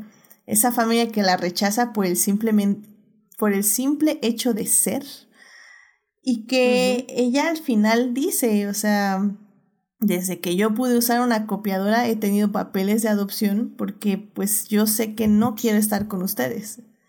Y pues me parece muy interesante, ¿no? No sé si ustedes recuerden alguna otra película donde tengamos este concepto o, qué les parece este concepto de la familia elegida y cómo se aproxima en la película. Sí, la verdad es que así de, de bote pronto analizando, no recuerdo otra, otra familia, otra película en la que se retrate a la familia así de horrible, pero que el mensaje al final no sea como, oh, mira, tienes que apreciar a tu familia porque al final del día sí te quieren, ¿no? Que es lo que pasa, por ejemplo, con mi pobre angelito, que, que lo comentábamos hace, hace rato. O esto de, como comentabas también de Harry Potter, ¿no? De la familia elegida. Entonces, creo que sí hace bien Matilda en ese, en ese aspecto. Porque sí, al final del día, pues, es alguien que literal termina cambiando de, de papás que tenía eh, a simple vista su familia eh, con sus papás que que se quieren, ¿verdad? Están demostrando amor, viven en una casa bonita, como dice el narrador al principio, eh, una buena casa, un buen vecindario, pero ahora sí que lo que pasa detrás de la puerta ya, ya es otra cosa. Sí, y también, por ejemplo, me, me parece ahorita que mencionaste esto, este, porque justamente con la señorita Miel, sí tenemos el caso, ¿no? De que, ah, mi papá era perfecto y, y lo mataron y pues ya valió pero que al final del día también ella es una, un ejemplo de familia elegida. O sea, sabemos que porque adopte a Matilda no la va a querer menos porque no es su hija biológica, sino que sabemos que la aprecia y que la va a cuidar de igual manera, ¿no? Sí. Lo del papá de la señorita Miel es muy oscuro. Sí, está fuerte. Sí. Sí, esta peli tiene sus momentos muy trágicos. Oscuro. Sí, sí, o sea, esto fue así como de, ¿what? Sí. pero digo, eh, la mayoría de las películas de esto, así como de, de familias eh, difíciles, por así decirlo, es como que el mensaje al final del día de, ah, mira, no son tan malos, o que la familia se, se da cuenta, ¿no? Por ejemplo, otra película de niños, eh, recuerdo esta de Disney de Entrenando Papá, por ejemplo, ¿no? Con, con la roca de que tiene a su hija, pero pues él es una superestrella de, de fútbol americano y nunca está. Y pues obviamente al final de, de la película se da cuenta de que, uff, te quiero mucho y todo esto. Entonces sí, Matilda nos da algo más, más realista. Sí, y es, y es fuerte, porque justo eso que dicen, siempre se va a tratar de defender, creo que en la mayoría de las películas que ahorita también me vienen a mi mente, siempre se, se tiende a defender la familia. O sea, al final siempre es como, o sea, sí, a pesar de que por ejemplo, en el caso de mi pobre angelito, ¿no? A pesar de que los hermanos son un desastre y que no te consideran y que eres el, literalmente el niño olvidado de la familia, pero siempre termina perdonando a la familia y siempre la familia eh, es, es, familia y es, es lo que más importa. Y en Matilda, pues creo que sí es algo valiente que no, ¿no? O sea, sí le dan la opción a esta niña de, pues bueno, hay otra opción y esta mujer que si es linda y que si te quiere y que si te valora y que si te va a cuidar, pues te puede adoptar.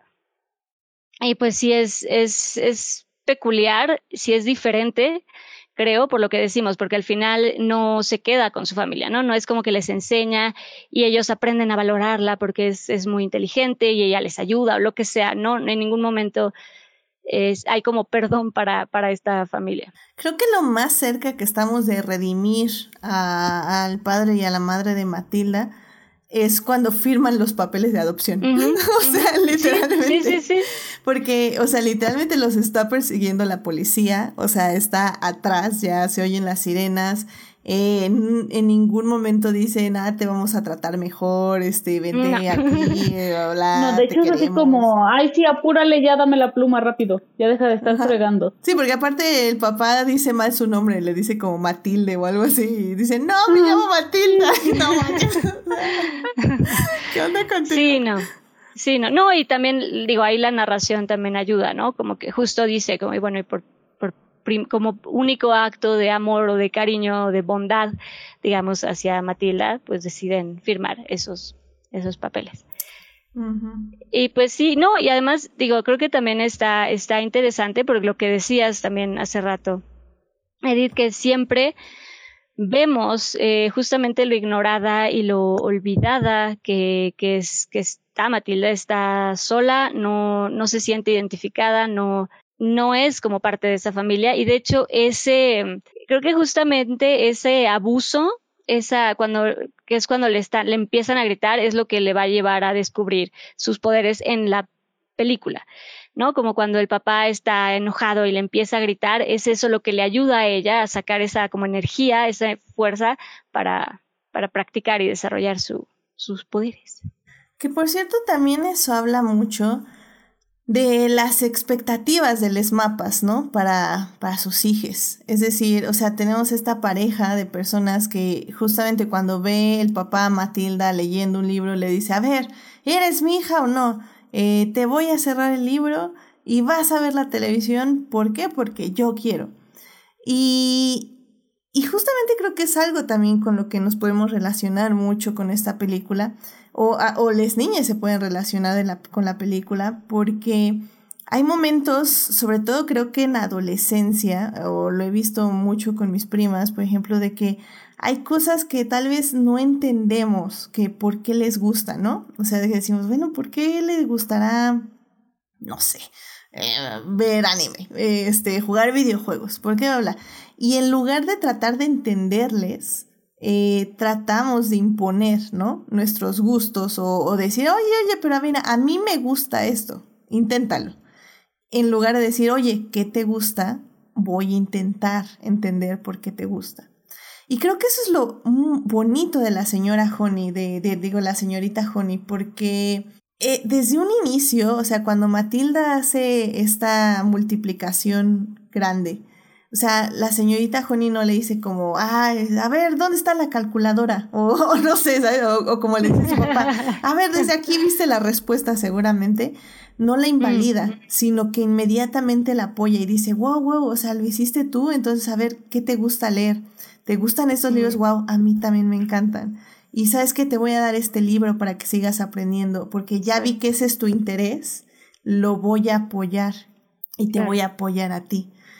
Y creo que eso es muy positivo y por eso la señorita Honey también es, fue súper icónica en, en, nuestra generación y toda la generación que, todas las generaciones que vieron Matilda siendo niñas porque era una persona que no te juzgaba y no te regañaba por mostrar un interés, sino era una persona que te apoyaba ese interés y lo impulsaba, que creo que a veces es muy difícil encontrar a personas adultas que hagan eso, sinceramente. O sea, creo que lamentablemente eh, las generaciones Quiero pensar que millennials y generaciones Z lo vamos a hacer mejor o lo van a hacer mejor, pero o lo estamos haciendo mejor porque también, así que no es necesariamente con hijes, puede ser con sus primes, este, sobrines, etc, etc.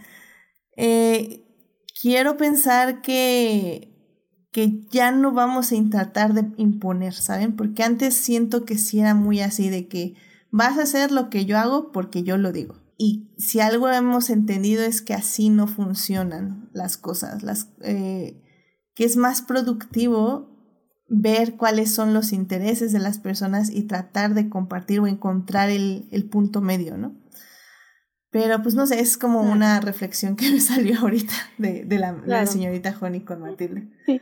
No, y, es... que ahorita que, que decías esto, la verdad, de la señorita Honey, no pude evitar pensar en, en X-Men, la verdad. O sea, sea serie animada, cómics, eh, películas, eh, y precisamente como muchos de los mutantes son echados de su casa por sus padres por ser diferentes y llegan con el profesor Xavier y pues es una señorita Honey, ¿no? como tú dices, es así como de, a ver, yo te acepto, vamos a explotar tu potencial, no te voy a juzgar, es más, te voy a hacer ver lo especial que realmente eres. Sí, creo que es lo más con lo que puedo relacionarlo. Y bueno, tal vez Matilda al final del día es mutante, ¿no? Digo, tiene poderes. Oye, claro. no, pero, pero sí, y creo que justamente ese es un poco también el tema, ¿no? Que desde que vemos que pues estos papás ni siquiera se dan cuenta de lo inteligente que es Matilda desde chiquita, eh, pues habla de estos padres eh, ausentes, ¿no? Que, que están en, en, su vida, que no les importa su hija, que ni se dan cuenta de cuando se sale a medianoche a, a ir a casa de la maestra y ni siquiera se dan cuenta, ¿no? O cuando su niña chiquita de cuatro años creo que tiene la película cuando va a la biblioteca, y me encanta que te ponen en la película esta escena de el, tractor y la niña chiquitita cruzando la calle solita y los padres pues ni en cuenta. Entonces creo que, que pues sí habla de estos padres ausentes y a lo mejor sí sirve como de, mm, alguna forma de prevención de pues es que yo creo que sí, eso que dices, ¿no, Edith? De apoyar, de, mm, de estar con les hijes, de apoyar eh, los gustos que, que, tengan, porque pues se pueden perder, o sea, se pueden no perder en el sentido de, como en un sentido de, pueden irse por un mal camino, sino se pueden ir, ¿no? Se pueden alejar y pueden literal perder a, a sus hijos. ¿no? Cuando no se apoyan, eso que dicen, pueden elegir otro, otra familia, puede ser, eh, pueden ser eh, amigues, pueden ser, pueden elegir otro tipo de familia. ¿No? En este caso Matilda es chiquita, pero pues también se pueden perder a les hijes, pues ya, como dices, ya más grandes, ya en la adolescencia, y es, pues también es cierto, se pueden alejar. O hasta en adultez, al final del día no, nunca en ningún momento es malo para alejarse de la familia tóxica.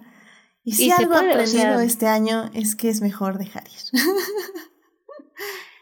No, y tristemente, exacto, y que sirva eso, lo que decimos, ¿no? De ser, no ser así porque exactamente, aunque se sea familia, pues siempre se puede alejar de alguien, ¿no? O sea, nada nos impide separarnos y alejarnos. Si hay algo que no está padre, si hay algo que no está padre en la relación. Sí, este, ¿cómo se dice? Eh Ay, es que se, se acaba de ir la palabra, pero es algo así como deconstruyamos, deconstruyamos a la familia de sangre. Em, si la familia de sangre hace daño, es tóxica y definitivamente no, no te sientes bien ahí, es mejor dar un paso atrás y, y, buscar a la familia elegida definitivamente. Y creo que Matilda es algo que enfatiza y lo enfatiza muy bien. Y que, y, y pues eso, pues nada más remarcar que no hay edad, o sea, no hay un límite de edad para hacerlo, o sea, en cualquier momento es bueno. Eh, y es ver por uno mismo, básicamente. Y de hecho, al contrario, ¿no? Creo que hay más riesgo cuando ya entre más grandes son les hijes, pues hay mucho más riesgo, ¿no? De que te dejen, o sea, de que se alejen. Si, no, si no es una relación que pues les interese realmente cuidar y mantener. Como dicen, o sea, siempre habrá la visita obligada en Navidad o en lo que sea, pero si realmente es una relación que no está padre, pues no va a haber más relación que la obligada, ¿no? Que lo que sea necesario. Y pues qué triste, también eso está, está triste. Pues sí. Y, si, quieren más consejos de psicología familiar, pasen a TikTok porque ahí he aprendido muchas cosas. Sé que TikTok luego me sorprende mucho. No, es que TikTok luego se pone muy heavy, ¿eh? Uno quiere ver este gatitos bailar y luego te salen como este, baja un dedo, este, ¿cómo, cómo saber si, cómo era este, no sé, eh, ¿Cómo saber si eres un, este, si como de joven eh, te sentías abandonado por tu familia? Y así, y baja, y baja redocitos, y como, oh my god, oh my god. Whatever, ya sabes, TikTok se pone muy heavy sometimes. Sí, no, no, y ahorita estaba yo tratando de, de, de veras, de tratar de acordarme de otra peli que maneje el tema y creo que no, porque lo que decíamos, creo que en general eh, siempre aprenden, o sea, siempre, no, por ejemplo, estaba pensando, estaba acordándome de, Valiente, y al final, pues justo toda la historia es de que haya un entendimiento, ¿no? Entre la mamá y Mérida, ¿no? O sea, toda la historia eh, eh, se basa en eso, de que hay muchas diferencias y el punto de la peli, el punto de la historia va a ser que se entiendan. Eh, entonces, pues siempre hay este, este como perdón o esta comprensión, no es el, es, pues es la, la familia. Eh, me acordé también de, de una, la de película de Goofy, que a mí me gusta mucho, Eh, lo mismo, ¿no? Como hay igual esta diferencia entre el papá y, Max, pero de nuevo, siempre van a llegar a un, a un entendimiento, que también está padre porque creo que justo eso es lo importante, que si hay algo que no está funcionando, como mapas, se, se comience a pensar y decir como, no, tengo que mejorar mi relación con, con mis hijos, ¿no? Creo que lo vimos también recientemente en The Mitchells vs. The Machines. También es una película que intenta arreglar lazos familiares, ¿no? Entonces, y que justamente, de hecho, hay una frase en la película que le dice la mamá al papá, le dice, es que si no arreglas esto ahorita, vamos a perder a nuestra hija para siempre. Y, creo que un poco en eso se basa toda la película, la de Mitchells vs. The Machines. Pero bueno, eh, como dices, o sea, por eso creo que también Matilda es tan única en, en muchas cosas, pero también en este concepto, porque como bien estamos, hemos dicho, eh, no nunca redime a los padres, bueno, a los mapas, este, nunca les redime eh, y no les, no, también acepta que no van a cambiar y que Matilda tiene que irse a otro lado para ser feliz. Entonces creo que en ese aspecto la película también es muy revolucionaria y pues bueno, está súper interesante. Pues Monse, ¿alguna conclusión que quieras dar de Matilda? Este, para la gente que se quedó en el podcast y que no la ha visto tal vez, este, ¿por qué la necesitan ver? Porque es un clásico, la verdad no les creo si me dicen que no la han visto. Todos llegamos a verla, como les digo, aunque sea por accidente, en el 5. Y es una película increíblemente entretenida que en ningún, al en ningún momento me aburre y que tiene, tiene de todo. Te encariñas con personajes, odias a personajes, tiene magia, tiene sus momentos para reír, sus momentos para enojarte, para llorar. Entonces, sí, véanla, por favor. Excelente, excelente. Dafne, eh, ¿alguna conclusión de la película? Eh, pues eso, creo que, como decimos, creo que todo, o sea, creo que todo mundo ya ha visto aunque sea partes de Matilda. Pero mm, creo que está padre lo que decimos, creo que es una idea diferente, como justo comentábamos en esta última parte, creo que sí es una idea distinta y, y, creo que creo que vale la pena. Creo que actualmente, además, creo que, como decíamos, hay muchas cosas, muchos estereotipos que a lo mejor sí han envejecido, eh, pero creo que esto que comentábamos justo, creo que el tema principal de que todos merecemos ser felices y todo y que eh, al final eh, todos merecemos pues a una familia y, rodearnos de gente que nos valore y que nos respete y que nos quiera em, pues creo que es muy importante. O sea creo que es un, mensaje importante en la vida el no dejarnos maltratar el que merecemos cariño y merecemos ser tratados con cariño y respeto no que no no que no nos podemos dejar de nadie, ni siquiera de nuestros padres o de nuestros profesores, ¿no? Nuestros o nuestras profesoras o profesores, ¿no? O sea, no, no hay que dejarnos de nadie, aunque sea una figura de autoridad. Si alguien está siendo abusivo, es un abuso y, lo que decíamos, ¿no? Y todos merecemos, pues, respeto y cariño y ser tratados con, pues sí, eso, con, con cariño y amor. Pero vale la pena. La verdad creo que es, es una buena peli. Creo que, de nuevo, creo que ese mensaje es, es importante. Amén, amén. 100% amén. Y, y que al final del día eso también, ¿no? Em, los poderes de Matilda funcionan como ese elemento de para empoderarla, para poderse defender ante las otras personas que la están maltratando. Y que, y que eso, y que como bien dice Daphne, y como se enfatiza un poco más en el libro, eh, todos tenemos ese poder y, el poder es alejarnos justamente de las personas tóxicas, que no, importa que sean familiares de sangre, si una persona te hace daño, le pones límites y te alejas. O sea, y creo que esta película, a su forma, nos da ese mensaje y, y, sigue siendo una película muy bonita. En serio, yo me sorprendí 100%. O sea, terminé de ver la peli y dije, wow, o sea, es una muy buena película. O sea, pensé que nada más me iba a gustar por la nostalgia y porque la vi tres millones de veces en mi infancia. Pero no, realmente sí me sorprendió que es una muy buena película. O sea, realmente está bien estructurada, tiene ritmo, tiene música. Actuaciones, tiene todo, así que Que por cierto, digo, lo siento, no, no podía tenerme aquí sin que yo hablara de algo musical. Lo lamento.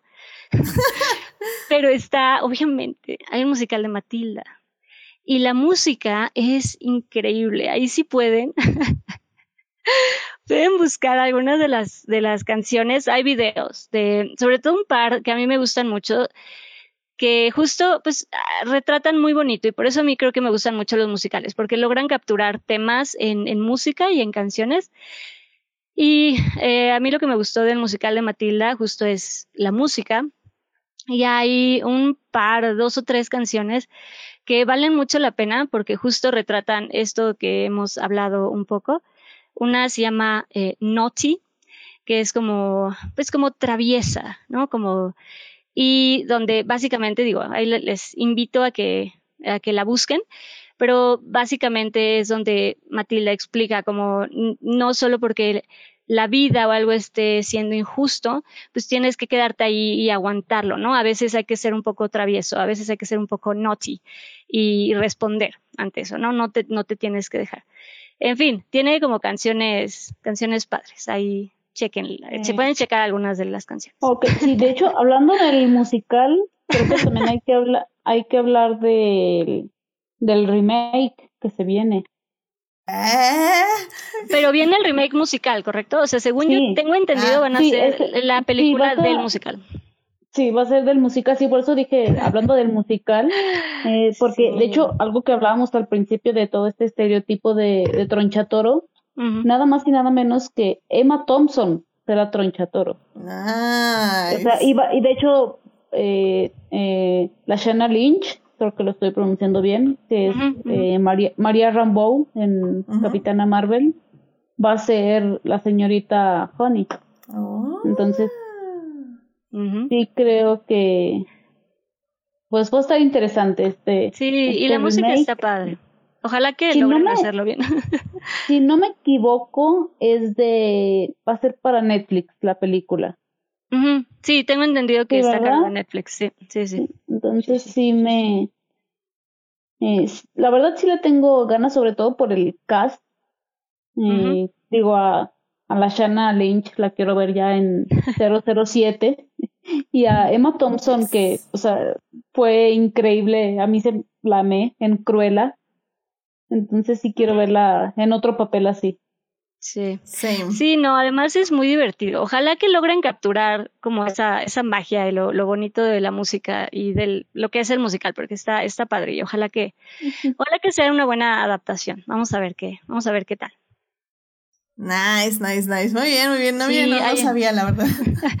sí, hay incluso, digo así ya, nada más como rápido, hay una canción también que a mí me, me gusta mucho, que se llama When I Grow Up, que habla son los, bueno, son las niñas diciendo pues las cosas que se imaginan que van a pasar cuando, cuando crezcan, ¿no? Como ya no le voy a tener miedo a esto y voy a... Pero lo irónico es como muy irónico porque obviamente de grandes, o sea, tú la ves de grande y dices que no es cierto, ¿no? Como seguimos, eso no pasa, cuando creces eso no sucede. Entonces está, está muy bonita, tienen bonitas letras, a ver qué tal, a ver qué tal la adaptación pues ya la, esperaremos con ansias y pues este obviamente la, la comentaremos en su momento. Así que qué, qué interesante, bien, ¿no? Yo, yo no sabía ese dato, así que muchas gracias por mencionarlo. Pues vayan a ver Matilda mientras en Netflix eh, la película. Como digo, vale mucho la pena irla a ver. Este cumple 25 años, así que vayan y disfrútenla y véanla completa por primera vez. ya no en cachitos de Net 5 porque así, así se ha disfrutado la película. Además es, se disfruta, bueno, a mí me acuerdo la, la narración que tiene, creo que también lo hace sentir como, pues como que te están contando una historia, ¿no? Como que te están contando un cuento, pues, ¿no? Como cuando te vas a dormir y alguien te va a leer una historia. Está padre que tenga esa narración. Sí, de hecho no, nunca apoyo las voces en off, pero en este caso creo que efectivamente, como dices, funciona excelente. Ahora sí que es una narración y eso está muy padre. Este, bueno, pues ya nada más para cerrar, Sofía Sánchez en el chat dice, seguro es hija, hija de Magneto. No, no, no, no me traumes a Matilda más de lo necesario. Este, los hijos, hijas de Magneto siempre tienen muchos problemas. Así que no, dejémosla así, es, es Matilda y ya. Pero bueno, pues vámonos eh, rápidamente a las recomendaciones de la semana y pues eh, vámonos para allá. I love movies. Gosh, I love movies. Muy bien, ya estamos aquí en las recomendaciones de la semana. Dafne, ¿qué te gustaría recomendarle al público? Les quiero recomendar, pero no, la verdad es que no sé en dónde se pueda ver. Yo la encontré, la verdad, en medios alternativos. Es la película de El Caballero Verde de Green Knight. De nuevo, creo que yo, es que sí, no sé, porque creo que no está en streaming. No, no, está. Eh, pero creo que en medios alternativos. Digo, ay, sabe, sabe. Eh, Lo siento. Pero eh, me gustó ahí cuando salga, debe de haber algún momento en donde la pongan en algún, en algún lugar. Y creo que vale la pena. A mí, yo soy muy fan, muy, muy fan de todas las sagas artúricas y de toda esta mitología de los caballeros. A mí realmente me gustan mucho. Y me, me gustó la película porque a diferencia de la gran mayoría, si no es que casi todas las películas que han sacado, eh, pues como que nunca, por obvias razones, no, no digo que sea algo malo, obviamente tienen que adaptar la mitología y tienen que volverlo más narrativo y más interesante y más, no sé, tienen que buscar otro tipo de, narración y entiendo que se cambien la, la, mitología, que la adapten y que sean cambios. Pero son, generalmente son, son muchos cambios, son cambios como muy grandes. Nunca se respeta tanto la mitología y eh, quiero recomendar El Caballero Verde de Green Knight, porque curiosamente, a pesar de lo bizarra y de lo rara que es esa mitología, esa historia, y de lo fantasiosa y de nuevo rara que es, lograron adaptarla y está bastante apegada a la mitología y eso a mí me, pues me sorprendió bastante, porque te digo, nunca, como que nunca lo hacen y entiendo por lógicas razones, ¿no? Siempre lo adaptan y me gustó que trataron de apegarse lo, más posible, sí cambian algunos detalles, obvio, pero, pero se apegaron mucho a la mitología. O sea, sí me sentí que me estaban, eh, me estaban enseñando la mitología del el caballero Gaiwen y el, y el caballero verde. Me, me gustó. O sea, creo que eso yo lo rescato, pero creo que justamente eso que a mí me gustó, sí lo pongo como advertencia, porque eso que a mí me gustó, a lo mejor a otra, puede que no, a todos o no a todas y todos les, pues les agrade la idea. Pero, y bueno, sale, el carismático Dev Patel, así que... Y es con Dev Patel, es adorable. ya, de hecho, yo planeo verla esta semana, así que... Sí, no, y vale la pena. Sí, y vale, creo que vale la pena. De nuevo, a lo mejor eso que a mí me gustó a mucha gente no le va a encantar, pero creo que vale la pena. La dirige eh, David, Lowery, ajá, que hizo a Ghost Story. No sé si les gustó, pero a mí me, me, gustó mucho. De hecho, yo vi de, de, Green Knight porque amo, amo así inmensamente a Ghost Story. O sea, en cuanto vi que era de él, dije, apliqué un edit, dije, no vean trailers. David Lowry ya es un director con el que yo no necesito ver trailers para ver sus películas. para confiar. sí, yo, o sea, yo después de esa película confío ciegamente en él. Digo, me hizo tener una crisis existencial como por dos años, pero bueno. Las mejores películas hacen eso. Confirmo. Y pero, ¿y, y qué Monse, sí o no? El Green Knight. Sí. Sí, de hecho sí, me sorprendió lo, lo mucho que me gustó porque eh, yo no soy tan fan como, como Daphne, y ahora sí que me sorprendió, más bien, o será que era la película que necesitaba y todas las demás, eh, con estos cambios que dice Daphne que se hacen, simplemente no me convencían. Mm. Bien, pues qué interesante. Yo la voy a ver esta semana y si me vuela la cabeza, hacemos un podcast, claro que sí porque tengo, tengo, tengo curiosidad y, la quería ver desde hace mucho, pero no había tenido tiempo, pero yo creo que la veo esta semana y ya les cuento qué tal. Así que muchísimas gracias, Afne, de Green Knight, que está en medios alternativos. Yo creo que la va a traer Movie en algún momento. Y, Seguro. Y, pues les vamos avisando, más o menos, pero sí se va a tardar, así que pues mientras medios alternativos. O oh, chance hasta llega en el cine, ¿eh? quién sabe. A ver qué sucede. No, primero. Y, te digo, sí, y sí tiene cosas raras, como decisiones y cosas raras, pero de nuevo, eso viene de base, ¿no? Viene de la mitología. Entonces, nada más digo para que lo consideren. Perfecto. Muchísimas gracias, Dafne. Monse, eh, ¿qué le te gustaría recomendarle al público? Eh, bueno, como siempre les voy a recomendar una serie. Hay, apenas van tres capítulos, así que si tienen un mal final no me culpen. Pero eh, Hulu liberó los primeros tres de Only Murders in the Building. Es esta serie de Martin Short, Steve Martin y Selena Gómez. Y la verdad es que me la pasé súper bien. Es eh, mi nueva novela favorita, creo.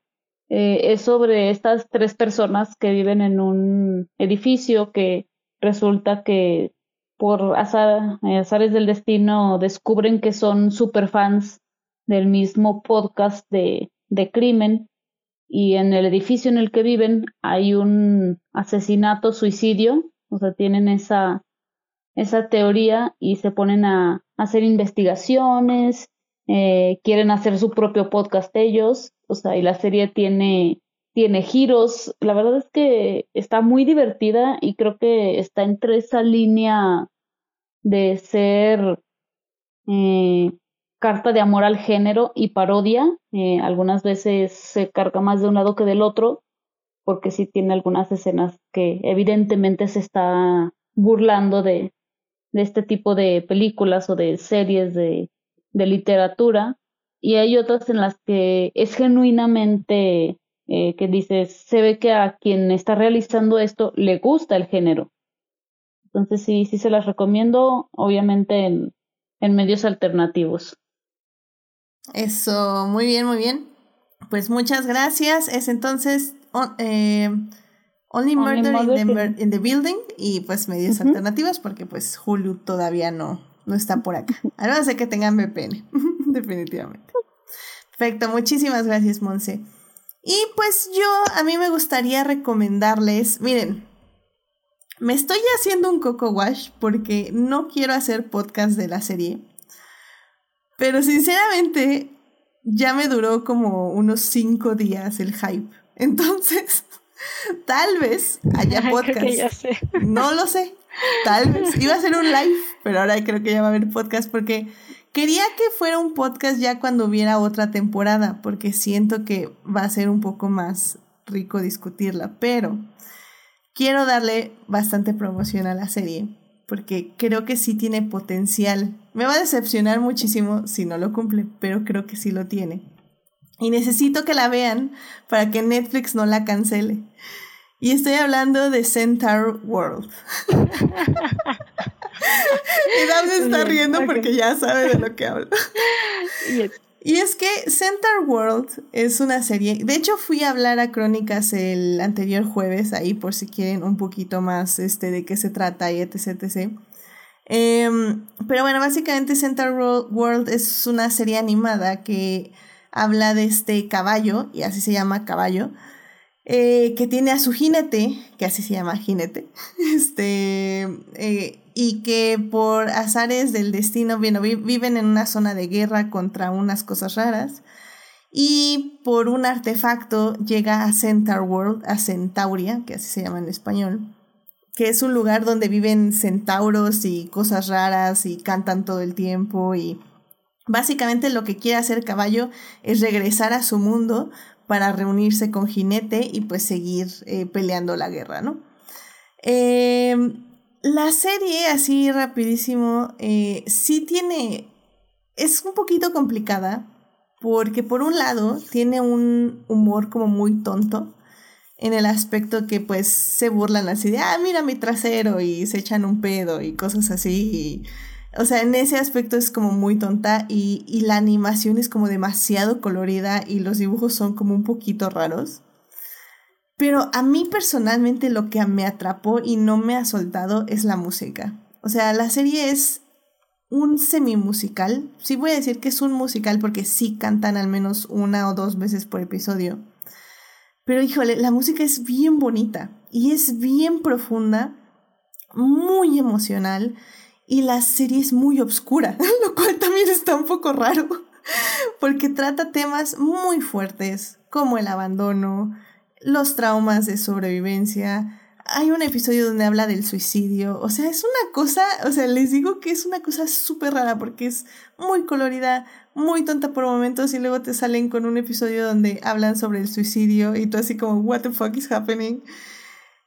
Y, y, les digo, yo creo que en una de esas va a haber podcast. Déjenme, me hago un coco wash mientras sigo cantando y bailando todas las canciones mientras lloro, río y, etc. Porque eh, Netflix tiene una recopilación en YouTube de todas las canciones que literalmente dura una hora.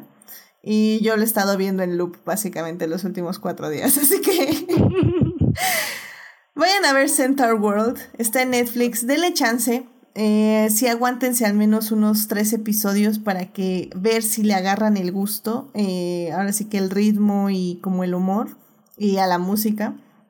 Eh, como digo, no es una serie que digan, ufa, ¿no? Se ve que está buenísima.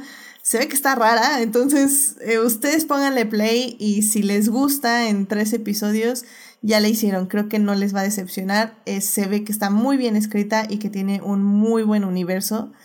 bueno, más bien eso, que es un universo muy bien escrito y que tiene un plan. O sea, se ve que la showrunner tiene un plan. Entonces, eso me gusta mucho y por eso estaba pensando discutirla ya que se estrene la segunda temporada pero también le quiero dar, como digo, promoción. Así que vayan a ver y chance y hablamos de ella en Adictia Visual. voy a pensarlo seriamente. No, además digo, rápido para agregar sobre Center World, creo que eh, lo, la decisión que tuvieron brillante fue que justo son, muchos de los personajes son actores de Broadway. ¿No? Tienen a Kimiko Glenn, tienen a Jessie Muller, que han estado, bueno, en varias obras en Broadway, en Waitress, en, en fin, ¿no? Tienen a, a Megan Hilty, eh, bueno, Lea Salonga, René, bueno, en fin, tienen como mucho talento de Broadway, que pues obviamente hace que la, la música luzca y es, está padre. No, sí, la música es realmente bella, o sea, en serio, en serio no les digo que, no les miento que empezó la serie y dije, eh, se ven chafitas los dibujos. Y empezaron a cantar y estaba yo llorando. O sea, corte a Edith llorando. O sea, así como, what the fuck. Y, y, la verdad, eso es por el cast, no es por nada, pero la neta es, son las voces. Tienen grandes voces. Sí, no, está, es bastante bonito, la verdad, y fuerte y traumante, y bonito, y emocional, y triste. Qué bonito. Pero bueno, vayan a ver Central World que está en Netflix. Y bueno, con eso ya, este, recomendaciones un poco extendidas. Este, llegamos ya al final del programa. Muchas gracias, Monse y Dafne, por venir al programa. Esperamos que regresen pronto. Dafne, muchísimas gracias por venir. ¿Dónde te puede encontrar nuestro público? Muchas gracias por invitarme. Eh, pues yo estoy en Instagram y en Twitter como Daphne Bennett. Estoy, no pues, la verdad es que no posté mucho, pero si me escriben de verdad por ahí, por ahí me encuentran. Excelente, muy bien. Monse, muchísimas gracias por venir. ¿Dónde te puede encontrar nuestro público? Eh, no, bueno, muchísimas gracias a ti por invitarme como siempre.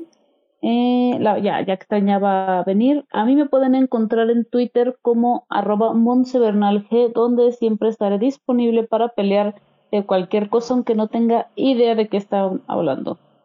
Eso. Muy bien, Monse, muchísimas gracias. Y pues a mí me pueden encontrar en HT Idea, donde cada vez hablo menos de Star Wars y hablo más de Lewis Hamilton, campeón del mundo, y de Hannibal. También estoy hablando mucho de Hannibal ahora últimamente, así que también pueden verme hablar de Hannibal, que algún día haré programa de Hannibal, ¿eh? eh ya, ya tengo apuntado a, a quién, quién le gusta la serie y quién la ama como yo la amo, así que un día, algún día hablaremos de Hannibal, van a ver que sí. Y bueno, pues recuerden que también me encuentran en los, eh, me encuentran en los crossovers de podcast. Estuve, no, ahora sí han dado con todo, ¿eh? Estuve con Crónicas del Multiverso eh, y fui a hablar, como ya les dije, de Centaur World o Centauria, que así también la encuentran en Netflix. Y pues ahí estuve discutiendo de por qué nos gustó muchísimo la serie, eh, estuvo muy buena la plática. Así que vayan a escuchar ese programa. Y también el día de hoy estuve, o bueno, salió el podcast donde estuve con Rueda a Rueda, que fui a hablar de Fórmula 1. Ahora sí, ya no me aguanté y estuve hablando 100, 100 de Fórmula 1. Estuvo muy, muy padre. Así que también mañana les voy a dejar por ahí el link. Y también eh, creo que el miércoles se estrena un segundo programa que estuve ahí con Rueda a Rueda. Así que váyanme a escuchar también hablar de Fórmula 1 para que vean que, que mi pasión es, es única e inigualable. Ah. y muchísimas gracias al equipo de Rueda a Rueda por invitarme. La verdad me la pasé muy bien. Y pues estuvimos hablando de el premio de la semana pasada de en Holanda y de el siguiente fin de semana en Monza. Pues ahora sí que nuestras predicciones. Así que váyanse a dar una vuelta por allá. Y bueno, pues suscríbanse al canal de YouTube y Twitch para que les avise cuando estamos en vivo y nos acompañen en el chat como Julio, como Héctor, como Sofía, muchísimas gracias, y como Uriel Botello y también como Jessica que nos estuvo acompañando, muchas gracias Jessica. Así que eh, únanse ahí en YouTube y en Twitch, ya saben, está el muy buen Julián eh, García, perdón, muy buen Julián García que está ahí en Twitch, este, muy atento como siempre, muchísimas gracias Julián, que dice también que, que se extraña que Monse no se autoinvite. Pues sí, ya sabes, de repente Monse ya no se dejó de autoinvitar. Eh, de hecho, yo estaba, yo estaba esperando programa de Shang-Chi. Sí, pero lamentablemente aquí Aditya todavía no va al cine, caray. Y de hecho ya me estoy autoinvitando al del remake de Matilda. Bueno, sí. Todavía hay que esperar, pero sí, está bien, está bien. Ya te apunto, Manse, no te preocupes. Y también a Dafne, evidentemente, porque si no, también Dafne me mata. Correcto. Muy bien, muy bien. Anotadas. Excelente. Pues muchísimas gracias por acompañarnos. Y bueno, también muchísimas gracias a quienes nos oyen en la semana en Heartis, Spotify, Google Podcast, este podcast de Prime, Apple, Amazon, siempre se me olvida cómo se llaman. Y bueno, y en iTunes. Este programa estará disponible ahí a partir del miércoles en la mañana. Eh, saludos a Juan Pablo Nevado, a Jesús Alfredo, a Joyce, a Fernando, a Jorge Arturo, y, y ah, bueno, Jessica y Uriel estuvieron ahora aquí en vivo, así que bueno, también les vuelvo a mandar saludos, pero que también son parte del Team Diferidos. Muchas gracias por escuchar. Y bueno, pues ya saben, si quieren más de Adictia Visual, pues estamos ahí en el Facebook o en el Instagram para ver las reseñas de películas y series, reels, acompañarnos en los lives y en las historias. Así que bueno, la próxima semana, como digo, todavía no sé de qué vamos a hablar, en una de esas hablamos de Center World, en una de esas hay encuesta, en una de esas hablamos de Green Knight. No lo sé, no lo sé, no sé qué va a pasar, así que estén al pendiente en las, en las redes para, para ver qué va a pasar el siguiente lunes y si tienen que votar en la encuesta, ya saben que casi siempre las pongo el jueves para que ahí anden votando. Y bueno. Sí, y yo digo, nada más así como para comentar, a mí de verdad sí me dio mucha tristeza y berrinche no haber podido estar en el en el podcast que tuviste en el episodio de donde hablaron de, de pelis mexicanas, ojalá que pronto se pueda volver a hacer otro. Yo sé, Daphne, sí, fue una circunstancia así súper eh, ¿cómo se dice? Sí, pues triste porque sí, ahora sí que fue el destino, Daphne, fue el destino, no sé, no sé, así, así a veces pasa, pero, pero algún día. Pero ojalá que se vuelva, que se vuelva a hacer. Claro que sí, Daphne, no te preocupes, estás súper invitada a cualquier cosa de cine mexicano, claro. Me parece muy Muy bien, y pues que tengan una bonita semana, querido público, síganse cuidando mucho, no bajen la guardia, sigan usando cubrebocas y pues en general, cuídense mucho. Así que gracias, Afne, gracias, Monse, por venir. Que tengan una muy buena noche. Bye bye. Bye. Adiós.